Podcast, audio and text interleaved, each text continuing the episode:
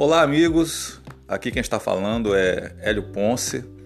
Esse é o meu podcast e, como não podia deixar de ser, vou falar sobre essa crise que nós estamos vivendo, essa pandemia do coronavírus e as medidas que estão sendo tomadas e como é que eu percebo essa situação.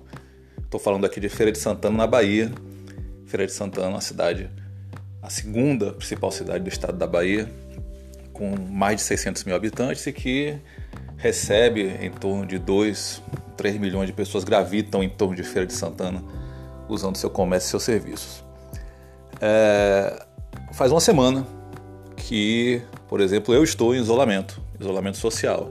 Estou em casa, é, onde eu trabalho, a minha universidade é, nos mandou para casa trabalhar de, por meio remoto e depois disso podemos observar outras medidas, escolas mandando as crianças para casa, é, públicas, privadas, né, faculdades, universidades e por fim o comércio fechando, comércio, bares, shoppings, restaurantes, tudo isso. É... Dado uma semana, acompanhando os números, é bom entender que existe uma diferença é, do que está acontecendo ali no Rio, São Paulo.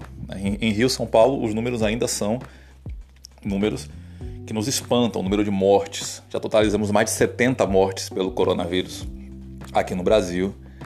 É, esse é um número alto. Para mim, se fosse uma morte, já importaria, porque vida é vida. Então nós temos que buscar entender isso daí. Mas é, aqui em nossa região, me parece que o controle conseguiu ser mais é, bem feito. E aí, é, tem que se louvar algumas medidas de isolamento em relação ao transporte, é, esse fechamento por uma semana de comércio, escola, faculdade, é, ele deu algum efeito positivo, sim, porque evitou uma, uma grande circulação. Em Feira de Santana hoje nós temos nove casos mas muito se discute, e aí teve o controverso pronunciamento do presidente Bolsonaro, é, um pouco que desdenhando das medidas, dizendo que é alarmismo. E é, temos que buscar entender. Muitas vezes a maneira como a pessoa fala é, causa um entendimento, as pessoas não observam o conteúdo. É, o que eu entendo, e aí sim, eu, eu discordo dele falando que não era para ter é, suspendido aula. Sim, era para ter suspendido aula, sim. O isolamento foi necessário nesses primeiros dias, mas tem que se avaliar realmente a continuidade, porque temos que balancear a questão dos cuidados com a saúde com a manutenção sim do sistema econômico. E aí é bom entender que não está falando, ah, quer preservar o dinheiro dos grandes empresários, está pensando só no capital. Não, não é isso.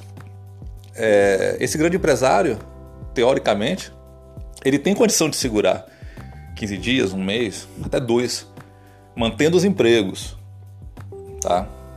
Mas, obviamente, seria interessante se o governo tivesse uma maneira de socorrer também isso, desonerando os encargos da folha de pagamento, dando apoio. Mas a minha grande preocupação é com, é com o pequeno, com aquele cara que tem uma lojinha ali no bairro, tá? É com o cara que está pagando um aluguel de dois mil reais por mês para ter um, uma loja numa avenida e está tendo dificuldade agora de pagar. Eu conheço tantos e tantos que já dispensaram seus três, quatro funcionários. E também com o informal e também com o autônomo. Essas pessoas realmente elas passam, estão passando muita dificuldade. Estou falando de pessoas que não têm poupança, não têm reserva, pessoas que vendem de manhã para comprar o pão de tarde para levar para casa. Então, é, temos duas opções. Ou o poder público, ele socorre essas pessoas, e aí precisa haver uma articulação do governo federal mandando dinheiro, o governo do estado mandando dinheiro e as prefeituras, através da sua capilaridade. Tá? O Brasil tem mais de 5 mil municípios, então é, é, a capilaridade é que as prefeituras sabem quem são essas pessoas, ou deveriam saber. E aí fazer essa, essa, essa ligação e fazer com que a ajuda social chegue a essas pessoas. Mas esse dinheiro tem que vir de cima. Eu acabei de ver um vídeo do prefeito de Feira de Santana, Colbert Martins, reclamando que não recebeu ainda dinheiro nem do governo federal nem do governo estadual. Tá? Então, a gente vê muito, muitas entrevistas do governo do estado se articulando com a prefeitura de Salvador e não se articulando com a Feira de Santana. Então é importante observar isso, que a nossa região ela vem sofrendo bastante e é preciso de algumas medidas. Mas falando da abertura do comércio, vai ter uma reunião é, da prefeitura e é muito provável que o comércio volte a abrir segunda-feira e a, essa volta do, do comércio reabrir ela é importante para a economia, para os empregos. Feira de Santana chama-se Feira de Santana porque começou numa feira, uma cidade comercial, mas feira ela recebe não só os seus habitantes, ela é o centro de uma região. O IBGE chama de capital regional. Então existe um temor que com essa circulação de pessoas que virão à Feira de Santana é, buscar produtos e serviços, pode haver um novo, um novo aumento de contaminação. A nossa curva, todo mundo agora ficou especialista em estatística, fala de curvas, né? Curvas. É, isso está bem interessante. Nossa curva está mais abaixo do que o previsto. Isso é bastante positivo. Mas é, existe um temor de que as pessoas estão represadas aí essa semana e agora vão voltar com tudo aí para a rua e que se houver realmente um surto e acontecer como aconteceu na, está acontecendo na Itália, na Espanha, é, nós não temos condições, o nosso, a, o nosso sistema de saúde pública não tem condições de dar o devido suporte às pessoas. Tá? Até porque as, as outras doenças, as outras causas que demandam é, a saúde, ela não, não para. Né? Então tem, ainda tem facada, tiro, acidente, infarto, derrame. E todo, isso tudo aí exige médico, exige UTI, exige um monte de estrutura.